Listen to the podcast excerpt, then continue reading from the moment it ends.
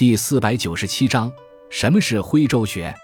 徽州学是研究徽州文化的一门学科，又简称徽学。徽州大致相当于今天的安徽黄山市区域，自秦朝至郡县以来，一直是中国封建社会的典型代表。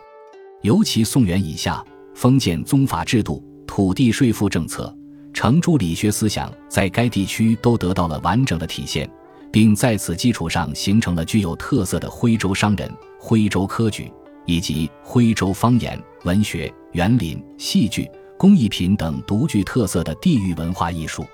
尤其珍贵的是，包括齐全的徽州府志、县志、众多的徽州谱牒、人物志、官府文书等在内的保存完备的徽州历代文本档案资料有将近四十万件，被誉为纪甲古文、汉晋简牍、敦煌文书。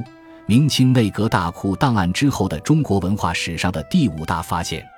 因此，徽州可以说是为中国文化研究保留了一个研究封建社会的活标本，对于中国文化史、经济史研究等都有重要意义。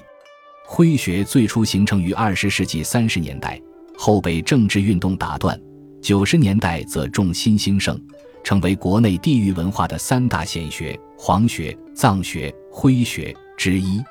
今年，对于徽商与徽学的研究更成为时尚与热点。